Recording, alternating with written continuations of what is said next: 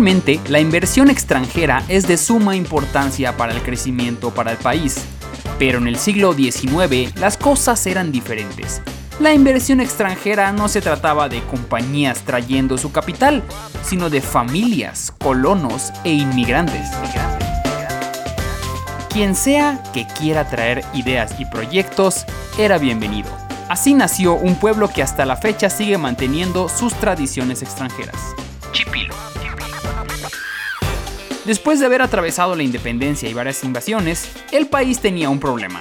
Tenía muchos terrenos con tierra fértil y pocos mexicanos, problema que en la actualidad dio un giro de 180 grados.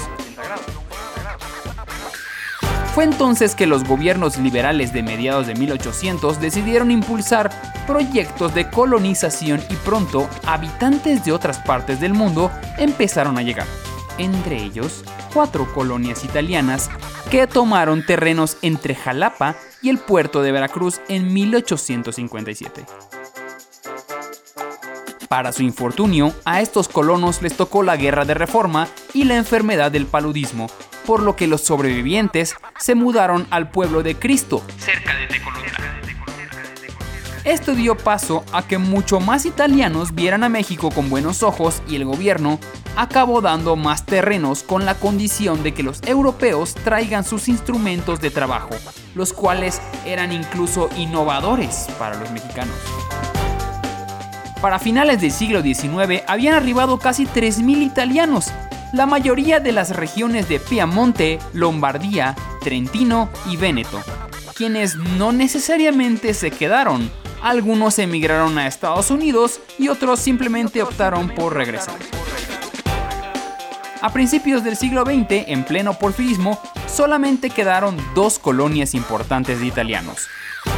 Una cerca de Veracruz y la otra cerca de Cholula, Puebla, que tenía el nombre de Manuel Fernández Leal, pero los locales les gustaba más una variante náhuatl que tenía el lugar y acabó convirtiéndose en lo que ahora es Chipilo.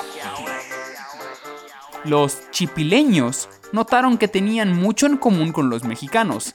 Ambos tenían un fuerte culto católico, la importancia de la familia, la comida y la ganadería, los cuales desarrollaron fuertemente, siendo esa la actividad principal del lugar y que hasta la fecha sigue siendo reconocida especialmente por sus lácteos. Hasta la fecha, los 2.700 habitantes de Chipilo hablan un dialecto llamado Veneto y continúan sus tradiciones italianas. Incluso la arquitectura del lugar asemeja a una villa europea.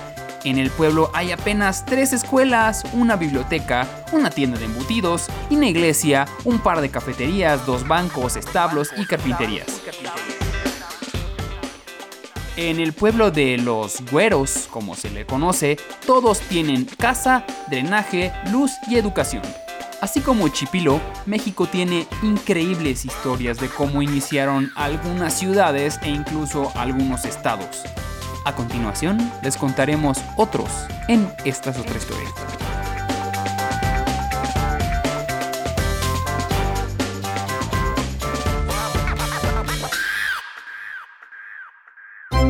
Ya sabes cómo fue la independencia. La revolución. Y hasta la época actual. Ya conoces los héroes patrios. Un billón en español, un trillón en inglés. Pero nadie te ha platicado de estas anécdotas. Mexicanos provenientes del También centro, se dice que a partir ya sea la comida china la derrota de Porfirio o el Díaz, dar el Curiosidades de un México que tiene más de una realidad.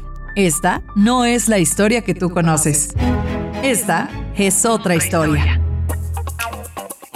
Hola, ¿qué tal amigos? Bienvenidos a Esta es otra historia. Vamos a tener anécdotas que han pasado, como les hemos platicado, de cosas que no son tan comunes. Y la esta semana, bueno, perdón, antes que nada, mi nombre es Osvaldo Casares. yo soy Beca Duncan. Y hoy tenemos dos historias sobre dos estados, digamos, de los más nuevos existen. Así es, los pequeños polluelos los de la República polluelos. Mexicana. Y por lo tanto, uno diría, bueno, tiene una razón de existir un poco lógica o hay razones por las cuales están asentada gente ahí. Y la respuesta es, eh, es México. Obviamente nada está bien planeado. Yo tengo una historia. Más que de un estado, es de una ciudad. Y más que de una. Más que de la gente de la ciudad. Gente que creó esta ciudad.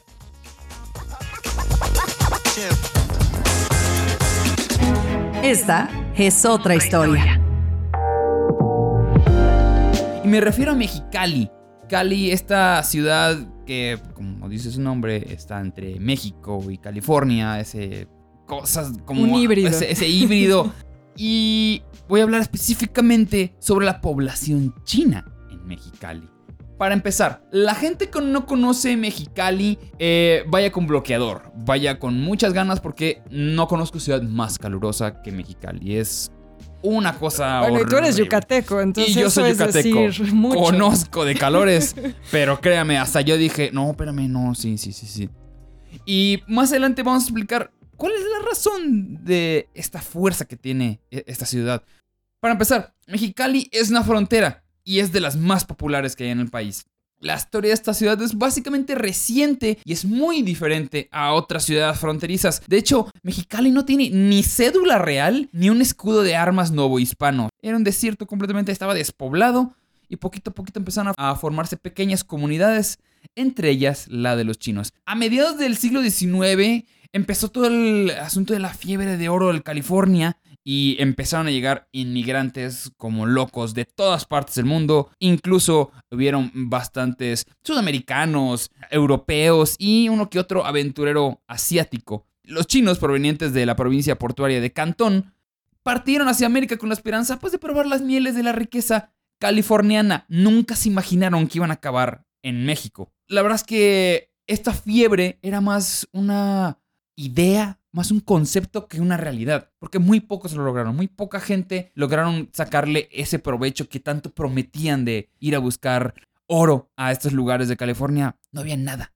Por lo tanto, pues muchos se regresaron y dijeron muchos, ok, ya estamos acá, qué flojera regresarnos 11.000 kilómetros y vamos a quedarnos mejor en zonas como Sinaloa, Sonora y las Californias, que fueron como los lugares donde más estaban establecidos. Estamos hablando de finales del siglo XIX. Y llegaron a un punto donde llegaron a formar Mexicali, que hablar de los chinos y Mexicali es hablar de básicamente hermanos de, de- de sangre que tienen allá, porque han sido pieza fundamental de la parte comercial y de la parte del crecimiento de esta ciudad. Y ha sido tanta su influencia que incluso la comida china es el platillo típico de Mexicali. ¿Cómo es el origen de estos arraigamiento chino en esta calurosísima ciudad mexicana? Bueno, antes de que lleguemos a, a la parte de los mediados del siglo XX, hablamos desde la época colonial, que los chinos llegaron a la Nueva España, muchos de Manila, muchos de Filipinas. Había un barco, ¿no? había Que barco, venía de ajá, Filipinas. y desembarcaban en Acapulco. Eh, estamos hablando del año 1630 y tantos, estamos en plena colonia, y era un número muy reducido que llegó, a la, a- llegó hasta la capital y se sentaron allá y trabajaban vendiendo especias. Sin embargo, pues mucho antes hay registros de la existencia china en, las, en estas costas de Baja California y eran trabajadores dedicados a la construcción de barcos. Y ya luego llegamos ahora sí a la fiebre del oro, del oro californiano que platicábamos hace rato. Y tanto para mexicanos como para chinos era un increíble lugar para lanzarse a trabajar a, las minas. Era muy sencilla su manera de transportación, pero llegó a ser un punto que era demasiado hostil, ya que existía una muy creciente aversión hacia el extranjero de parte de los norteamericanos. También había grupos indígenas muy aguerridos. en Sí, esa sí, zona, los rarámuris, toda esa zona de los yaquis. Sin embargo, pues México también somos racistotas, aceptémoslo, ¿no? Estaba la guerra estadounidense, pues ya teníamos con ellos una enemistad natural, se puede decir. Y esto ya estaba aumentado con eh, esta barbaridad del mexicano que estaba sucediendo con esta guerra y aparece la superioridad blanca, la superioridad anglosajona y protestante y los chinos pues se vieron objeto de críticas de la brecha cultural que separaba a los norteamericanos, básicamente porque su estilo de vida y su apariencia y sus costumbres los empezaron a considerar peligrosos y especialmente porque consideraban que pues estaba muy raro que trabajaran por tan poco dinero. Sin embargo, empezaron a empujarse y se empezaron a ir de estas zonas de Sinaloa, de Sonora, se empezaron a mover y empezaron a encontrar lugares como es Mexicali. También hay que mencionar la importancia que tuvieron los chinos dentro de la construcción de ferrocarriles. Esta es una cultura para ellos muy importante, así como eh, los, la- la- los afroamericanos estuvieron trabajando en la parte del algodón y como esclavos, a los chinos los traen para que trabajen haciendo este ferrocarril de, en unas condiciones infrahumanas. Este famoso ferrocarril central del Pacífico que conectaba toda la costa oeste hasta el centro, hasta llegar a California y a Utah. Y fue todo un reto ingeniero en esa época. Pero bueno, regresemos al punto de México. Porque una vez ya que se había finalizado la construcción del- de las vías del ferrocarril, ya se había acabado la fiebre californiana, era momento de saber qué hacíamos con tantos chinos. Y el gran problema es de que los gringos los obligaron a salir, literal, los obligaron a salir en la inmigración china de 1882, porque el Congreso americano promulga una ley de exclusión de chinos. Mm. Inmediatamente. Se van todos. O sea, esto Trump se queda chavo. es un borreguito. Eran acusados, como decía, de quitar trabajos a los obreros norteamericanos y atentar contra la integridad de los sindicatos porque, pues, como decíamos, ellos trabajaban por el menor costo, la mano de obra más barata. Entonces, la prensa se les lanzó, entonces lograron sacarlos. Lograron sacar. Esto pasó 10 años. 10 años estuvieron con la veda y muchos eh, de estas personas, pues nunca se enteraron de que ya podían regresar y se quedaron en México. Tan así que llegó un punto donde ya estando en México, también son perseguidos a finales del siglo XIX en lugares como Sonora, que ya eran buscados, ya eran como una casa de brujas, estaban cazando a estas personas para También en la sacarlas, para Ciudad de matarlos. México pasó, ¿no? Empezaron a encontrar al, al Valle de Mexicali como un gran lugar, ya que una compañía algodonera había iniciado acciones en 1902. Es por eso que deciden lanzarse allí y empiezan a trabajar en el campo de algodón, que era un lugar, a pesar de que es un lugar árido, se lograba crear. Y ya su desarrollo fundamental fue entender de que la migración china se estaba creando ya, ahora sí, en Mexicali. Y a cerca del 80% de la producción algodonera era cosechada por jornaleros asiáticos. Mm. Y en ese tiempo, pues no había nada de plástico ni linos. Yo pensé como- que ibas a decir no había derechos laborales. Ah, Además de que no había derechos laborales, sigue sin haberlos. Pero pues el algodón era básico. O sea, era lo más común en Sí, la sí, ropa. No era tan, tan fácil de, co- de conseguir otro tipo de, de pieles o de. Y para promover una mayor producción, el mandatario del distrito, como decías, autorizó el arribo de seis compañías exportadoras de chinos. Y estaban cobrando un impuesto de 140 dólares por cada uno de estas personas que estaban allá. Wow. Lo anterior generó un descontento bastante en la población mexicana, ya que los chinos continuaban cobrando cantidades míseras por su trabajo y pues eran los favoritos de los capataces. Imagínate, el mismo problema que tenían los americanos y el mismo racismo estamos viviendo acá. ¿Por qué? Porque están cobrando menos. Y entonces, para 1903, es cuando se establece la fundación de Mexicali. Pese a su gran progreso que tenían en la agricultura en esos años, tardó mucho en desarrollarse urbanísticamente. Todavía para la época de la revolución era muy común ver una hilera de casas y edificios que fungían como prostíbulos, cantinas y fumadores de opio. Porque sí, así como trajeron cosas chidas los chinos, también pues trajeron pues el opio, que el hashishillo, cosas que... Entonces empezaron a construir sótanos en los edificios, pues para que no se metieran ningún problema. Chinos vendiéndote alcohol y opio, con permiso, ¿dónde firmo? Entonces ya, eh, pues ya en 1919, ya facilitados por la apertura de, los, de la autoridad del gobierno mexicano, ya los inmigrantes llegaron a ser 11.000 en México. Cosas interesantes de la vida china que, que hemos tenido. Por ejemplo, un grupo de chinos en 1902 que provenían del puerto de Mazatlán, pues estaban em- esperanzados con encontrar trabajo, decidieron emprender una aventura hacia Mexicali. Llegaron en barco, encabezados por un guía mexicano, y desembarcaron en lo que ahora se le conoce como el desierto de los chinos. Está a 100 kilómetros de la ciudad. De ese grupo de 50 personas que se fueron, sobrevivieron 6. Y aún así, empezaron a crecer. Igual se fundaron varios comités antichinos en- a mediados de los años 20 en Sonora y Baja California, ya que había un sentimiento nacionalista que teníamos que deshacernos de toda la gente que no fuera mexicana, especialmente los chinos. Y hubo repercusiones durísimas, especialmente en Sonora, ya que, especialmente en el 37, se da la gran expulsión de chinos de los estados del norte.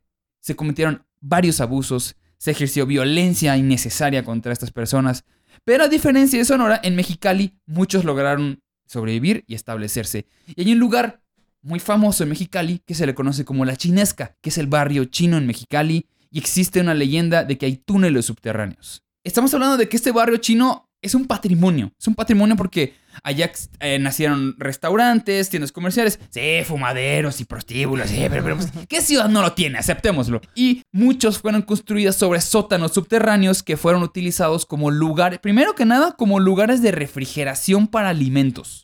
Esto es interesante porque estamos hablando de principios del siglo XX y la refrigeración no era algo común. Y estás en un lugar donde hace mucho calor. Exactamente, ese es el punto 2, porque tuvieron ese mismo uso para refugiarse de la inclemente sol que existe en la ciudad y las altas temperaturas. Igual les sirvió como lugares para esconderse del racismo porque estaban buscando claro, cómo siendo perseguidos. Estaban ¿no? siendo perseguidos.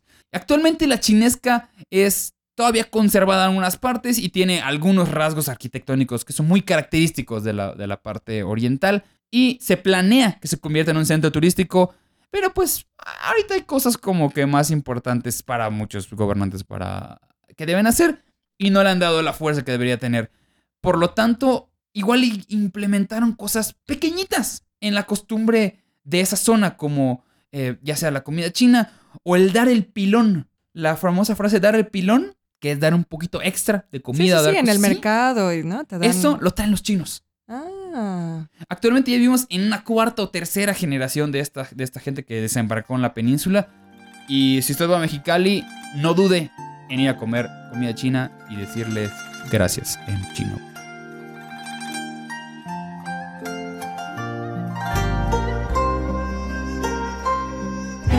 Esta es otra historia.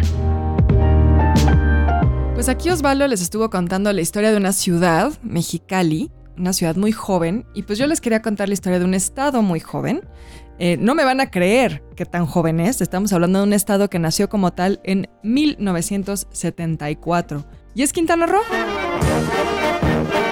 Porque la historia de Quintana Roo también da mucho de qué hablar. Quizá muchos de ustedes no lo sepan. A veces nos cuesta trabajo pensar que los estados puedan ser tan jóvenes, ¿no? O sea, pensamos que como que nuestra geografía lleva siglos así y realmente las cosas han cambiado mucho en, en poco tiempo. Eh, Quintana Roo era parte de Yucatán. Todo ese gran territorio era parte de Yucatán, tú lo debes saber muy La- bien, la- mi querido. Osvaldo, claro. Y de hecho, tiene el nombre de un yucateco famoso, Andrés Quintana Roo, que bueno, fue político, escritor, poeta y periodista, esposo de Leona Vicario, no al revés. Bueno, él era de, como les digo, yucateco, pero en realidad pues murió en la Ciudad de México, tuvo eh, un rol fundamental en eh, el movimiento de la independencia de México. Pero bueno, ¿qué pasó? No es hasta Porfirio Díaz que se piensa que Yucatán pues no se da abasto para eh, supervisar todo este gran territorio que tiene. Y entonces Porfirio Díaz decide que va a crear un territorio federal de Quintana Roo que sea un poco autónomo, ¿no? Que, que tenga como su, su- su propio gobierno de cierta manera. Pero todavía no es Estado, es solo un territorio federal. Sí, era interesante que en esa época habían dos ciudades, Mérida y Campeche. Fuera de eso era selva, selva, millones de kilómetros de selva. Estaba muy desaprovechado. Por supuesto que, como les digo, no se daban abasto para controlar todo ese territorio, pero sabían que había muchísimos recursos ahí que eran muy explotables y que pues no se estaban eh, aprovechando lo suficiente. Y obviamente pues Porfirio Díaz, que si algo le interesaba era, como decía su lema, orden y progreso, es decir, la industria, la economía, pues dijo, de aquí soy, tenemos que ir a ver qué onda con toda esa selva que nos está explorando. Entonces él decidió que además digamos, de explotar esta parte eh, de, de riqueza natural, pues tenían que controlar mejor la frontera. Era un desastre. Y entonces él decía, a ver, uno, tenemos que controlar mejor nuestra frontera con Belice. Pero también piensen que esas fronteras eran bastante nuevas. La frontera con Guatemala no se había delimitado realmente hasta la década de 1880. El primer tratado que se hace para definir un poco el límite entre México y, y Guatemala fue en 1882. Y estamos hablando de que Guatemala se independiza de nosotros apenas nosotros nos independizamos. O sea, casi nada de diferencia. Sí, exacto. O sea, pasaron como 50 o 60 años de que se hicieron libres a Oigan, ¿y si ponemos una raya Y acá? si ponemos un límite para no confundirnos. A ver, el gis. Sí, y tal cual, mandaron una comisión científica de geógrafos que se encargaron de delimitar dónde iba a ser la frontera y de decir, bueno, va a ser de este árbol a esa piedra de ahí y a, a marcar, digamos, la frontera, ¿no? Entonces, bueno, eso era un desastre total. Entonces, Porfirio Díaz dijo, a ver, hay muchos recursos, nuestra frontera es un desastre y además tenemos grupos mayas que se nos están saliendo del huacal. Bastantes. Porque también eso es otro tema. En parte, la razón por la que Quintana Roo se convierte en ese territorio federal es porque pues, Porfirio Díaz quería no solo controlar económicamente esa zona, sino también políticamente y someter a los grupos de mayas rebeldes. Lo interesante también es que Porfirio Díaz es el primer presidente que va a Yucatán. Y a ver, no solo el primer presidente, ningún virrey puso pie en Yucatán. O sea, imagínense eso, en tantos siglos, ningún gobernante de la Nueva España ni de México había pisado ese territorio. Eso explica por qué hablamos tan raro. Em, y, y bueno, a ver, también hay que pensar en lo difícil que era llegar a Yucatán en Sí. esa época. O sea, tenías que tomar, ya con Porfirio Díaz, seguía siendo complicado, tenías que tomar un tren a Veracruz y después de Veracruz tomar un barco a Yucatán. O sea, eh, si lo pensamos, era más fácil llegar de Nueva York a Yucatán que de la Ciudad de México, ahí. Porque sí somos Nueva York, Yucatán. Ciudades hermanas, ¿no? Por supuesto. del-. Em, y entonces, bueno, pues Porfirio Díaz finalmente fue, como les digo, el primero en ir. Entonces, claramente él tenía un interés por esa zona que nadie más había tenido antes. Entonces, bueno, en 1902 es cuando ya se crea el territorio federal de Quintana Roo. Y lo interesante es que Quintana Roo también se hace a partir de una población que básicamente es de exiliados políticos, de criminales, básicamente, porque en un principio se convirtió en una colonia penal y en un espacio, como les digo, donde se exiliaban a los presos políticos que se oponían al gobierno de Díaz. O sea, antes te decían, te voy a mandar de castigo a Cancún. Imagínate. Así. Imagínate. entonces- No, pues sigo caminando de portarse mal. Pues la verdad, sí. Y bueno, eh, estos exiliados se les llamó cuerpos operarios y pues estaban conformados por diputados, sacerdotes, políticos en general, periodistas, comerciantes o familias enteras que se habían opuesto al régimen de Porfirio Díaz. O sea, era básicamente la Siberia mexicana. Era Australia. Eh, eh, Básicamente, sí, Australia también se creó eh, a partir de presos, Sí. ¿no? Pero bueno, creo que el exilio ahí estaba un poquito más divertido que, en Siberia, más. ¿no? Y pues básicamente el castigo era hacer trabajos forzados, pero estos trabajos forzados también tenían mucho que ver con urbanizar Quintana Roo, ¿no? Era tierra virgen y entonces era pues bastante ingenioso, aunque también macabro, decir, bueno, vamos a exiliar a todos los presos políticos allá y vamos a aprovecharlos para tener mano de obra gratis, porque en Quintana Roo no hay nada. Entonces tenían que hacer trabajos manuales desde eh, para abrir caminos, para construir telégrafos, cuarteles. Básicamente, esta operación no solo era, digamos, para urbanizar y generar infraestructura, sino también era para ir controlando a los mayas.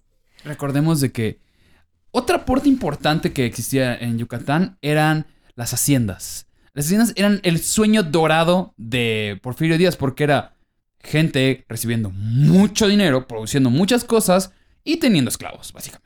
Básicamente, y además estaba la fiebre del Enequén. Ya hablabas tú de la fiebre del oro, y nuestro oro era el, el Enequén, ¿no? Sí, sí, sí. El Enequén se utilizaba, eh, era, o era muy importante para los barcos. Entonces, eh, bueno, esas fibras eran, eran básicamente oro puro, porque Claro. en todo el mundo, pues se necesitaba eh, tener un buen comercio marítimo, ¿no? Y bueno, luego también nos, nos preguntamos por qué Yucatán se quería independizar, ¿verdad? Si los Piñata. tratamos tan mal. Tras la derrota de Porfirio Díaz, y bueno, como saben, llegó Madero brevemente, muy brevemente, a la Muy. presidencia. Eh, la renuncia de Díaz fue en 1911 y el general maderista Manuel Sánchez Rivera llegó el 8 de septiembre de 1912 a Yucatán. O sea, todavía se tardó un año en llegar a Yucatán. Ya ven que les decía que era un poquito complicado. tardado. Y una de las primeras acciones que realizó Sánchez Rivera fue concentrar a los presos políticos en Chan, Santa Cruz, y los liberó. O sea, dijo, hasta aquí llega esto. En 1918, Venustiano Carranza le otorgó a Francisco May el grado de general constitucionalista. Entonces, bueno, ahí eh, llegó Francisco May, ¿no? Y él eh, era un militar de, de- de origen maya, él era un indígena maya. Y él había estado muy involucrado en la guerra de castas de Yucatán. Entonces Carranza permitió, entre otras cosas, que May concentrara la producción de chicle en la zona. Ya les hablábamos eh, en otro programa de la historia del chicle y Santana. Bueno, el chicle vuelve a aparecer aquí en la historia de Quintana Roo. Y bueno, estuvo como bastante olvidado de cierta manera Quintana Roo, no sucedió gran cosa políticamente ahí, hasta que Plutarco Elías Calles, en 1924, nombra al general Amado Aguirre como gobernador de Quintana Roo. Y esto en parte no solo era porque, bueno, tenía que nombrar a alguien para ese territorio nuevo, sino que también quería como ver qué onda con ese nuevo territorio. Básicamente el trabajo de Aguirre era como de, güey, vete a dar una vuelta y dime si vale la pena seguir conservando eso que se llama Quintana Roo. O sea, esa era su chamba no le vayas a decir que está bien padre la playa al presidente, no le digas nada. No, jefe, no, yo creo que está bien feo. Yo, ¿qué va? ¿Qué va? No, aquí estamos muy bien. Y este, los presos, no, sí, trabajando durísimo, así como que, ah, estás construyendo Playa del Carmen. Ah, ok, sí, ahorita no, no, no hay, jefe. sí, sí, pero imagínense que, o sea, seguía siendo un debate si valía la pena seguir teniendo ese territorio o no. No, no tenía ni idea de lo que estaba pasando ahí, ¿no? Era tan lejano y tan ajeno a todo lo que sucedía en el centro del país que ni lo pelaban. Y bueno, como les digo, no fue hasta 1974 y, 75, digamos, en esos años que se redacta la Constitución del Estado y pues finalmente ya fue promulgada el 12 de enero de 1975. Entonces, eh, esto lo convierte en el estado más joven junto con Baja California Sur, que también tiene una historia bastante interesante, que a ver si después eh, se las podemos contar. Pero bueno, básicamente Quintana Roo es, es un estado que se hace como sobre la marcha, a partir de caprichos un poco, porque México, eh, de ocurrencias. Es decir, no es como a veces pensamos, y les decía al principio, que eh, los estados de nuestro país llevan siglos siendo estados y aceptados como estados. En realidad la historia de Quintana Roo nos demuestra que pues, la cosa eh, pues no, no, ha sido así siempre. No, y lo puedes notar si alguien viaja a la ciudad de Cancún, pero la ciudad, o sea, porque muchos dicen, ah, llegué a la zona hotelera, ese es Cancún, no, no, no, ese es otro Cancún. Ves la arquitectura, ves la ciudad, es nuevo, es joven todo, no vas a ver cosas, no vas a ver casas viejas, de hecho, el, Palacio Municipal es prácticamente nuevo. Todo es muy, muy nuevo. Y eso es porque en el 74, nada más tenés que recordar, López Portillo es el primero que dice, a ver, a ver qué hay allá. Y se da cuenta, ah, y si le metemos lana a este chavo que se llama Cancún, creo que puede jalar, ¿no? Vamos a ver. Y, y fue muy criticado en su momento. Es como, espérame, no, no sabemos qué va a haber allá. Y pues de nada. sí, justo, o sea, justo la historia de Quintana Roo también de Yucatán un poco, pero principalmente Quintana Roo tiene que ver con, pues justo esta idea de lo económico, de los recursos. O sea, Porfirio Díaz en principio estaba interesado en las maderas, porque claro, en, finales del siglo XIX, pues la idea de turismo no existía como existe ahora, y en ese momento, pues la madera era un bien preciadísimo. No teníamos plásticos, eh, un poco como decías del algodón, no teníamos otros materiales para, para producir muchas cosas, y entonces la madera era un bien súper codiciado. Pero ya en el siglo XX, claro que la industria del turismo va a ser fundamental y los sigue siendo. Entonces, pues en parte creamos un Estado básicamente para explotarlo económicamente. Y ha funcionado. Digo, si no me creen, yo en este momento estoy en Cancún. Esta es otra historia. Y bueno amigos, esta fue Esta es otra historia. Mi nombre es Osvaldo Casares. Yo soy Beca Duncan. Y a ver si más adelante nos clavamos más en otros estados que tienen otras historias, pues con orígenes más bizarros. Tú platicabas de Baja California Sur. Sí, Baja California Sur, Aguascalientes, por ahí hay un chisme que tiene que ver con amor y con unos besos. Sí, está interesante. Lugares como Tlaxcala, que primero que nada vamos a ver si existe Tlaxcala y ya si logramos que... Tlaxcala es como el Shelbyville de Puebla, ¿no? Sí, no, o sea, realmente hagamos algo por Tlaxcala. Y digo, eh, mi estado de Yucatán tiene igual una, una historia bastante...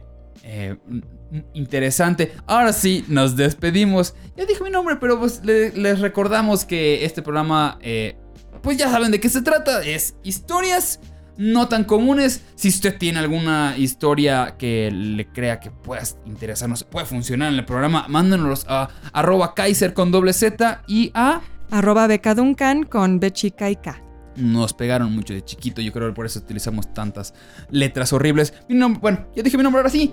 Chao. Esta es otra historia. Esta es otra historia. Es narrado por Beca Duncan y Osvaldo Casares. Investigación a cargo de Horacio Acosta y Ernesto Aguilera. Producción de audio, Uriel Islas. Esto fue una producción de Máquina 501 para el mundo. De nada, mundo. Productor ejecutivo, Manny Mirabete.